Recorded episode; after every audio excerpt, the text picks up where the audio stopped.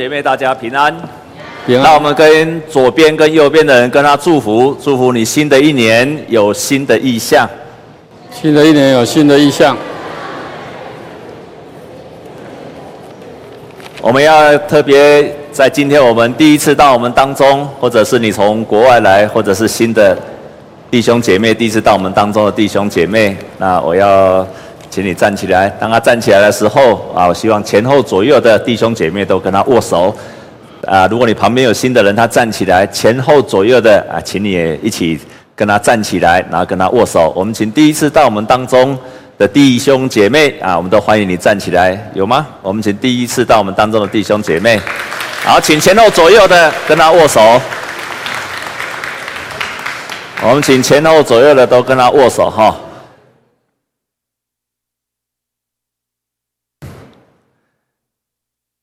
在我们今天有设立，我们今天有设立教会的长老，还有执事，同时我们有各个团契、敬拜团、主日学校长等等的设立。在我们今天要很高兴有这些单位的人来设立。在我们也要特别为我们的国家来祷告，因为在不到两个礼拜，我们国家就要开始有总统的选举，还有立委的选举。我们要为我们的国家祷告，特别今年是非常重要的一年。我们要一起为着我们国家来祷告，所以我想请各位弟兄姐妹，我们一起站立起来，我们一起站立，让我们一起同心也同声，我们一起开口来为我们的国家来祷告，我也为我们即将要选出的新的总统来祷告，希望他真的是照圣经上所说的行公义、好怜悯、谦卑的心与神同行。我们同时也希望我们新的领袖，即使他不是基督徒，但是带领我们的国家。能够在经济上更有信心，国家的前途上也有意向，让我们同心开口，我们一起来握着我们的总统的选举以及立委的选举，我们一起开口来祷告。主，我们感谢赞美你，谢谢你，让我们在这个地方美好的家园，在这个地方能够居住。我们在不久一月十六号，我们有总统跟立委的选举，求你。在这次的选举，让我们非常的平安，非常的顺利，也让在这次的选举选出你所喜悦的领袖，让这个领袖带给我们更大的彼此的团结，也让我们有意向，也让我们对经济、对国家的前途，祝我们有更明确的方向，更有信心。求主你也帮助我们，主啊，来带领我们的啊立委的选举，也让立委的选举是合乎神的旨意。主啊，不要让那些任何的不法的的行的作为在我们的选举当中，让我们真的是一个干净的选举。求主你也带领我们这一次的选举的一切都能够很顺利，让我们在让我们的国家来祷告。我们盼望我们自己能够在国家的当中，让我们个人、我们的教会都成为国家的。光国家的盐，我们基督徒虽然是少数，可是我们可以做为国家祷告，我们可以来影响少数的人。谢谢你显諭我们，也谢谢你帮助我们。我们感谢你，主啊，求你继续带领我们，让我们继续这个教会在你的国家成为光，成为盐。谢谢你，亲爱的主，我们感谢你赐给我们台湾这么美丽的宝岛，也让我们在这个土地上居住。让我们在这个地方生活，我们是天国的子民，我们也是台湾的子民。我们要爱这个土地，还有这个土地上的所有的人事物。我们迫切的为我们即将在一月十六号的选举来祷告。我们求主你帮助我们，让这一切的过程非常的平安顺利。我们也求主你帮助我们，让这个过程当中没有那些不法的情事来发生。主啊。求主你也帮助我们选出的国家的领袖，他太重要了，因为他会带领我们国家的前面的道路，带领我们国家不止在经济、在政治、在国家的定位上都要持续的往前。求主你帮助我们这一次的选举，选出神你所喜悦的人，帮助我们。我们这样子祷告是靠着耶稣基督的圣名，阿门。好，弟兄姐妹，请坐。我以前在读神学院的时候。神学院的老师曾经讲了一个例子，他说：“那个教会是什么？教会是什么？”他说：“我们都一直以为教会一开始都很好。”他说：“其实不是这样的。”他甚至用一个非常极端的例子，他说：“教会就像是《西游记》里面的人一样。那个唐三藏到天竺，就是印度去取经。他说，教会的人其实就好像这个团体一样。他说，那里面的人是非常的复杂的。比方说，唐三藏，当唐三藏，他是个非常有爱心的，他也读了很多的书。可是唐三藏常常是很有爱心，但是性格非常软弱的人。那另外里面还有谁？武功高强的孙悟空。孙悟空是能力很强的，可是孙悟空他的弱点是什么？他很爱玩，他常常想要做主，他常常不想要听他的师父唐三藏的话。啊，另外我们也知道还有谁？啊，还有猪八戒。他说。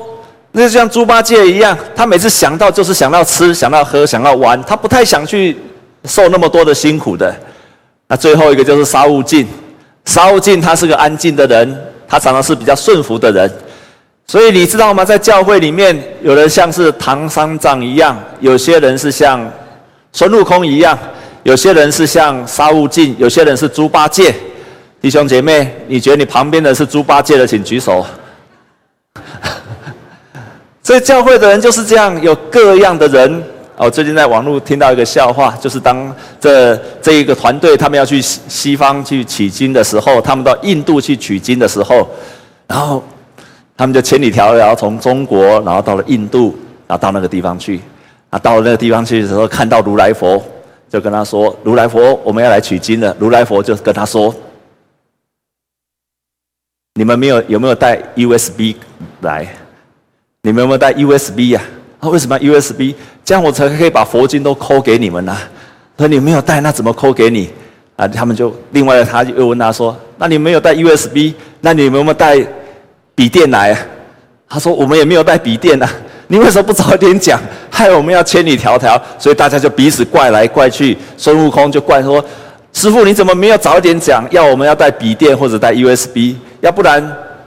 我们也不用来了。如果现在这么发达，我们也不用来了。我们在中国只要有赖就好了，我们就不用千里迢迢来在这个地方。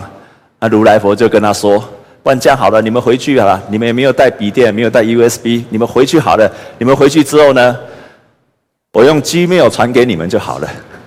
”那当他们回去的时候，他说：“不行，没有办法，因为网络已经断掉了，因为我们在。”把那个蜘蛛精给打死了，所以现在也已经没有网络了。他们就怪来怪去的。亲爱的弟兄姐妹，你有没有想过，其实初代的教会也是一样，初代的教会也是一样，常常要面对很多的问题的一个团体，然后他们里面的人也不是我们想象中的这么好、这么棒、这么乖。他们常常是有问题的，有些人像唐三藏，有些人像孙悟空，有些人很像猪八戒，他到教会来，他就是想享受而已；有些人像沙悟净一样，他是很安静的人，在教会也是这样不同的人所组成的。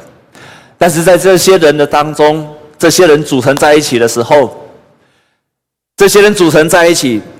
就是要完成了耶稣基督在这个世界上他的目的还有使命。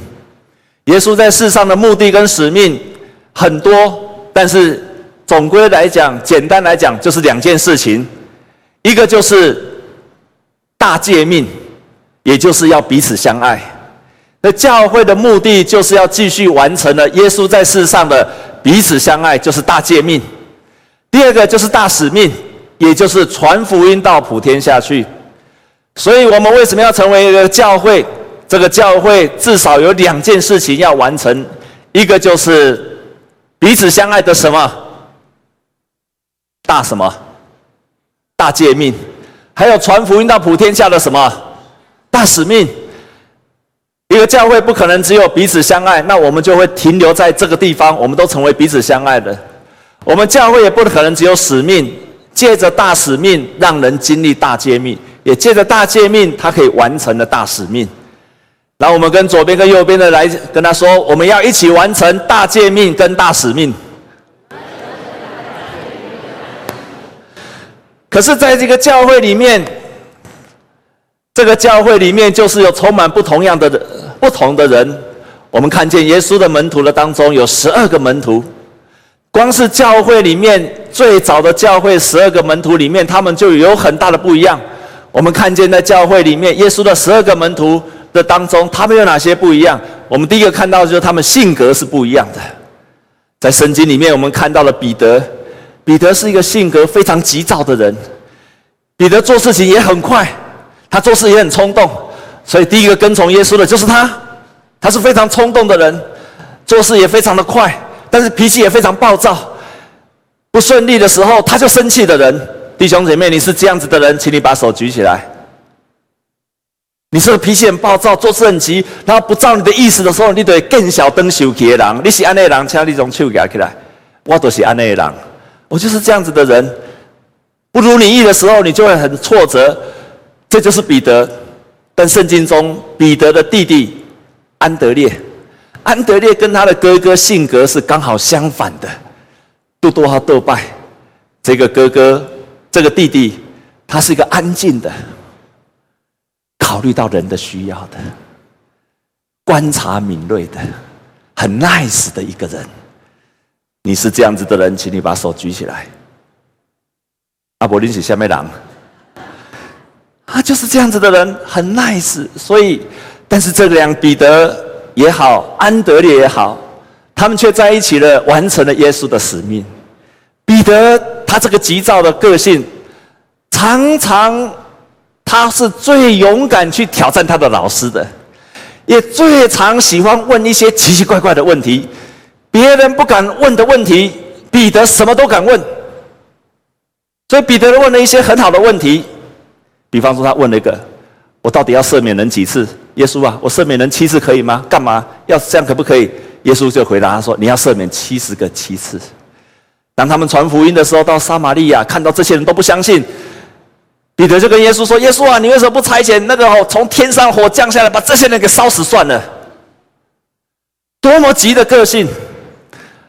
然后彼得也问说：“耶稣啊，你看，我们撇下了一切来跟从你，我们已经撇下了一切来跟从你。”那到底将来我们在天上有什么赏赐啊？我们可不可以坐在你的天上的宝座旁边呢？这个就是彼得，他就是这么急，所以他问了很多勇敢的问题。另外一个，他的弟弟安德烈，安德烈他是个 nice 的，他是个非常考虑到人的需要。弟兄姐妹们。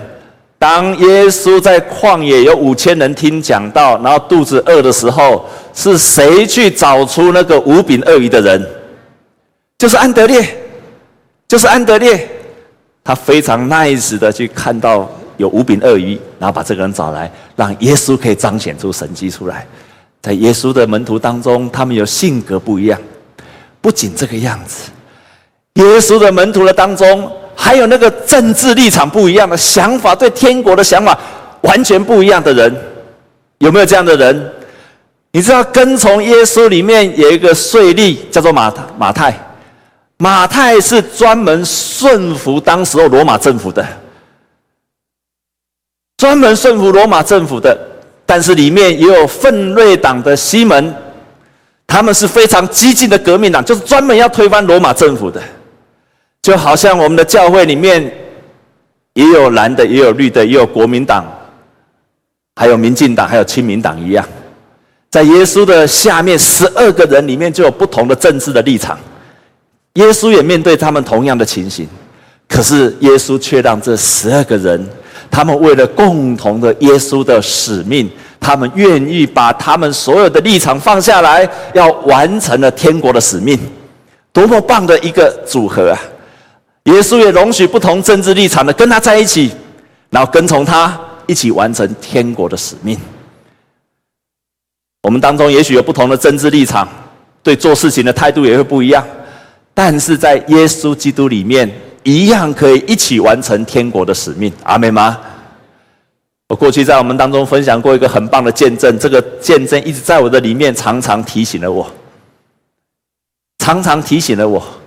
我在读大学的时候，我是学校里面团契的会长，然后在这会长里面，因为我是架杠长老教会的，长老教会每次遇到事情都要怎么样？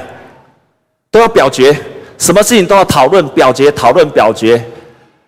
啊，我们那个团契很特别，因为在那个团契里面，不同教派的人都有，有长老会的，有真耶稣教会的，也有浸信会的，也有聚会所的，也有卫理公会的，什么会的人都来。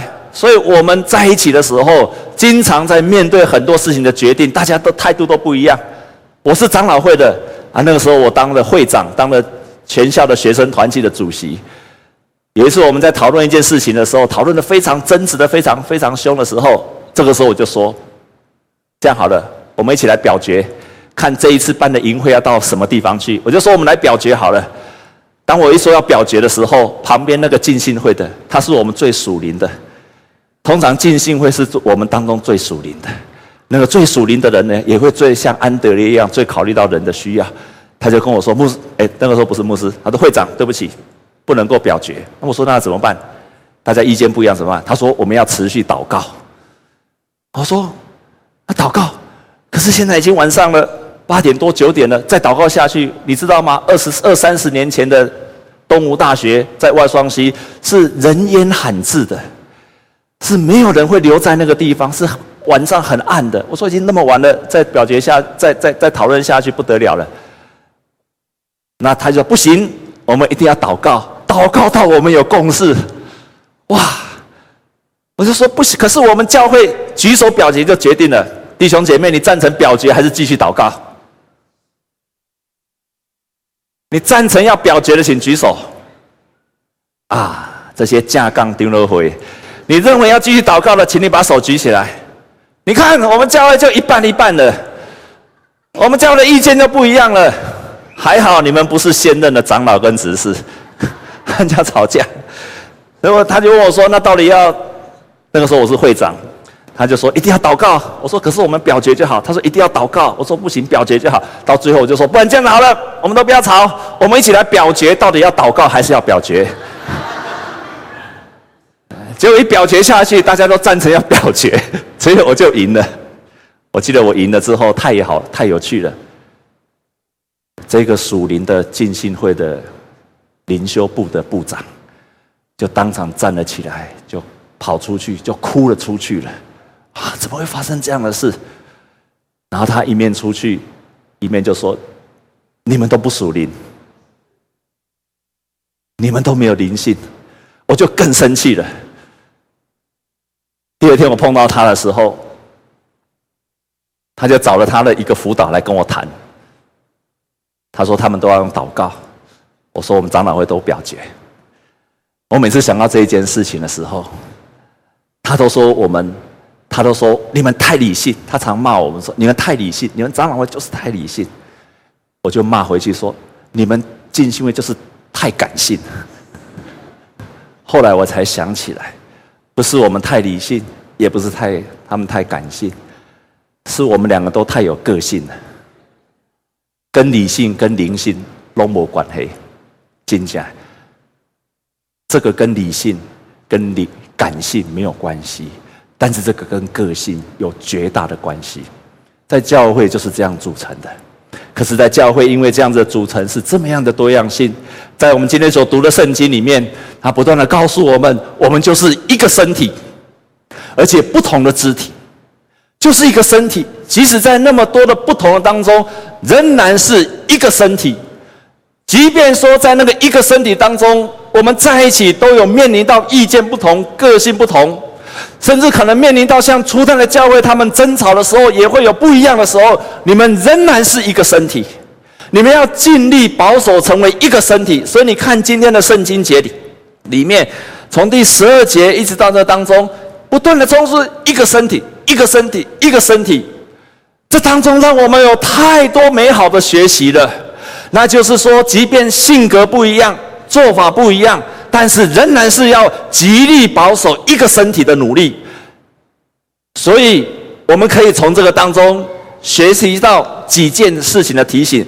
第一件事情，当我的同工跟我不一样的时候，第一件事情不要论断。我们一起来读第二十一节好吗？读二十一节，我们一起来读。预备，起。二十一节，我们一起来读，预备，起。眼不能对手说：“我用不着你。”头也不能对脚说：“我用不着你。”所以你不能够说我不用你。不只说不能说我不用你，还不能够论断。我们来再来看经文的另外一处的经节，雅各书第四章。在雅各书的第四章十一跟十二节，我们一起来读。预备，起，弟兄们，你们不可彼此批评。人若批评弟兄、论断弟兄，就是批评律法、论断律法。你若论断律法，就不是遵行律法，乃是判断人了。第十二节更棒，设立律法和判断人的只有一位，就是那能救人也能灭人的。你是谁，竟敢论断？别人呢？所以在这提醒我们说：你不要论断，因为你论断的时候，只有神才可以论断，我们不能够去论断。第二件事情，我们要，当我们遇到了一个跟我们意见不一样的时候，我们要相信神会超越这一切，所以我们需要祷告，求神给我们智慧。我们来看另外一处的，在这个地方，我们来看另一节的生。我们来看第二十三节，我们来读二十三节跟二十四节，我们一起来读。预备，起。身上肢体，我们看为不体面的，越发给它加上体面；不俊美的，越发得着俊美。我们俊美的肢体自然用不着装饰，但神配搭这身子，把加倍的体面。给那有缺欠的肢体，在这个地方告诉我们，我们可以求让我们有智慧。保罗这个地方有一个很棒的比喻，说在我们的身体的当中，有些人是软弱的，有些人是不体面的，有些人是不俊美的。在一个身体的当中，有些是很俊美的、很体面的，但是有些是不俊美、不体面。然后保罗说：“你的身体也是一样。”你的身体有些部分是俊美的，可能你眼睛长得很漂亮，可能你耳朵长得很漂亮，可能你的头型长得很很漂亮，很像瓜子脸，可能你的身材很好，可能你有很多的优点，可是可能你有其他部分的不俊美、不体面的，有吗？你身体有哪些你自己认为不俊美、不体面的，有没有？有些人可能他的眼睛不一定很好看，他的嘴巴也许不好看，或者他身材也不是非常的标准。但是弟兄姐妹，保罗在这个提醒说，有俊美不俊美，有体面跟不体面的。那什么叫做体面跟不体面？在你的身上哪一部分是最不体面的？在你的身上，你哪一部分是最不体面的？其实保罗在这个地方在提醒我们。就是我们的生殖器官，可是这个不体面的，你不会说那我就不要了，你会给它装饰，你会给它更体面，你会给它更俊美。我们身上，我们也保守我们整个人，让不体面、不俊美、软弱的，因为我们的智慧的努力，让我们更加体面跟俊美。在初代的教会，他们就面临到这样的情形。他们常常面临到很多的挑战，他们遇到最大的挑战就是行歌礼的挑战，行歌礼的挑战。所以住在教会，他们每次遇到那个教会有问题，然后每一个人个性不一样，传福音到外邦的教会去，这个时候他们面对到一个抉择，那就是不是犹太人的基督徒，他们要不要行割礼才能够得救？传福音到别的国家去，不是犹太地区，他们还需不需要因为行割礼才能够信耶稣？他们面临到这个问题的时候，他们所做的一件事情就是彼此的对话、彼此的聚会，然后去讨论出来。在讨论的当中，他们找到了一个新的做法出来。那就是初代的教会所做的。初代教会还面临到什么？你知道吗？初代的教会第一个冲突是什么吗？是为了吃饭的问题，是为了里面有很多希腊人的妇女，那些寡妇没有人照顾，他们就开始起了冲突。可是当他们每一次遇到了冲突，他们坐下来真诚的讨论的时候，他们解决了他们的问题。圣经记载，每一次他们解决了问题，上帝就把得救的人更多的加给他们。也就是说，当他们遇到了困难、遇到了冲突，他们学习讨论解决问题。通常他们把问题解决完的时候，神就继续把得救的人就嫁给他们了。那就是初代教他们解决问题的方式。第三个，要真诚的对话。我们再来读其中的一节，我们来来读一节，我们来读第二十六节。第二十六节，我们一起来读。预备起，这个肢体受苦，所有的肢体就一同受苦。若一个肢体得荣耀，所有的肢体就一同快乐。所以他透过对话，然后让他们彼此的接纳，让他们彼此接纳之后，再一次的成为肢体，成为一个身体。因此，初代的教会，他们就是透过彼此的对话，然后达到真诚的接待跟接纳，使得他们又成为一个合一的身体。我以前曾经在教会公报社服务，我在那个地方当总编辑，在那地方发生过一件事情。我觉得这个是对我来讲，是我非常非常棒的一个功课，也让我学习到如何与人同工。有一天，让我下面一个下属，他就突然冲进来跟我说：“他说总编，如果照你的方式，我们一定会失败。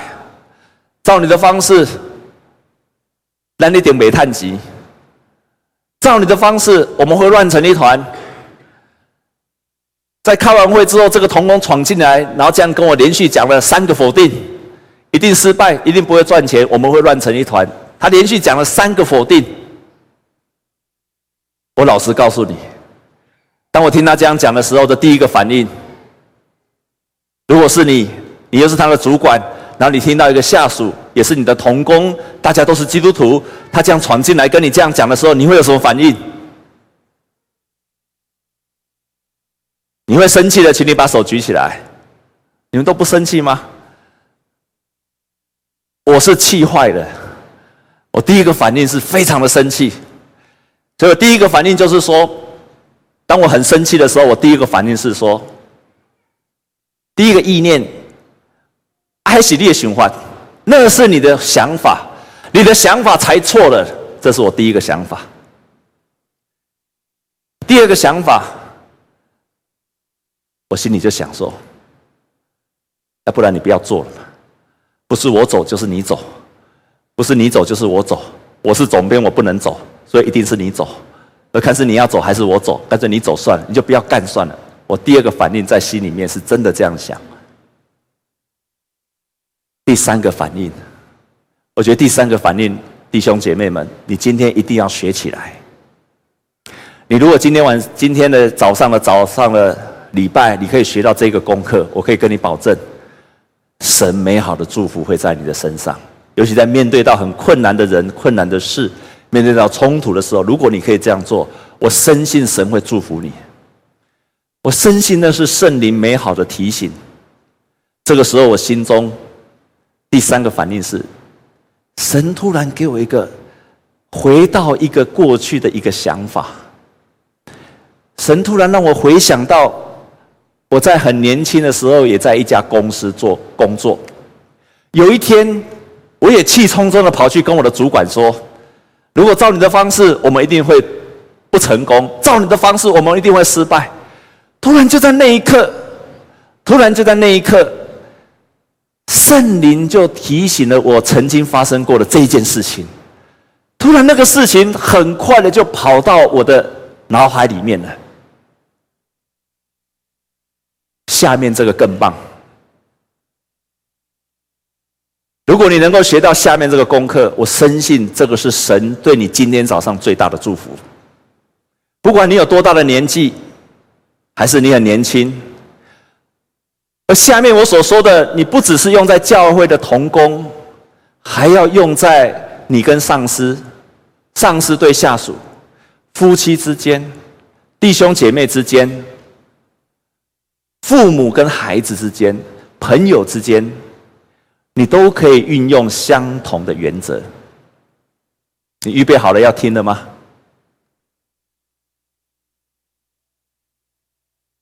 就在那一刻，突然一个意念跑出来，这个意念就是，在我那个时候对我的主管这样说的时候，我的主管怎么跟我说？你知道吗？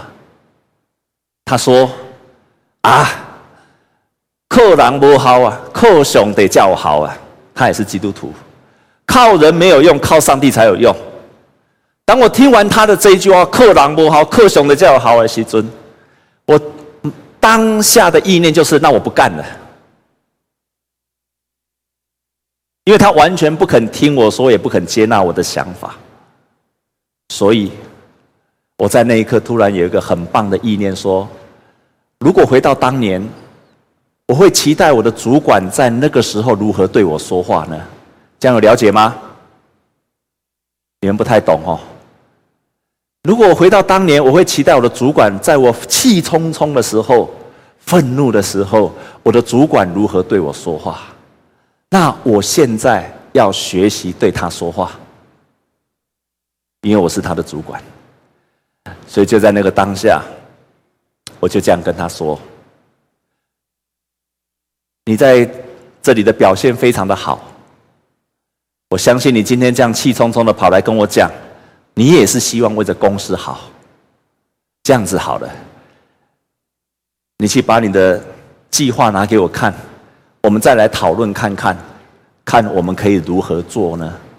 你知道吗？这一句话一出去的时候，这一个同工当场就跟我说：“总编，对不起，我刚刚不应该这样跟你说话。”这个人。成为我很棒的同工，成为我很棒的左右手。就在那个当下的对话的当中，你得着了一个人的人心。本来是可能造成冲突，可能造成他就离开，可是因为你知道你必须接纳他，你容许你自己在短暂的时刻让圣灵在你们当中做工。你有了智慧，当圣灵给你，当圣灵。感动你的时候，他会给你智慧，他会告诉你当说的话是什么。你在那一刻，你回应了用圣灵感动的话语回应他的时候，你就得着了这一个人。弟兄姐妹们，我可以告诉你，我到今天都感谢那个时刻，圣灵感动了我。而且我也要告诉你，你一定要学这个功课。你一定要学这个功课。如果你学会到这个功课，你就知道，在一个困难的时刻的时候，你不会让你自己的情绪、血气、你的思想去左右你，你会让上帝来管理你的心，你会做出一个美好的回应，你会顺服神的旨意。那个时候，圣灵就有机会来做工了。亲爱的这我要跟你讲一个实在话。今天不管你十岁、二十岁、三十岁，你甚至到五十岁、六十岁，如果你学不会这个功课，那么我告诉你，我在教会看见的一个人到五十岁、到六十岁、七十岁、八十岁，他都同样的顺着他的本性跟情绪在回应问题。这样子的人，他在教会多久的时间都是小孩子，都是一个不成熟的基督徒。他在教会多久没有关系，他仍然是一个不成熟的基督徒。越成熟的基督徒，越知道在这个冲突跟人相处的困难当中，像圣经上所说的，保守合一的心，让我们顺服圣灵的感动。我们同心来祷告，主耶稣，谢谢你美好的教导。让我们可以从你的话语里面保守合一的心，同时我们也知道，主啊，我们可以做一个在外面观望的人，我们可以做一个永远不进入这样子的一个互动的人，但这绝对不是你的心意。你让我们归属一个教会，一个身体，然后在身体里面有不同的肢体。你就是要让我们在这个基督的身体里面学习，我们身心，那在我们身边的人都是你所设立的，而你所设立的人是为了帮助我们更加的提升成长。当我们提升跟成长，也让我们教会真的展现出一个基督的身体，帮助我们成为一个。在童工里面，我们也学服顺服圣灵带领的人。我们这样子祷告，是靠着耶稣基督的圣名，阿门。我们用这首诗歌来回应神的话语，请我们一同站立。我们一同站立，我们来用这首诗歌来回应神的话。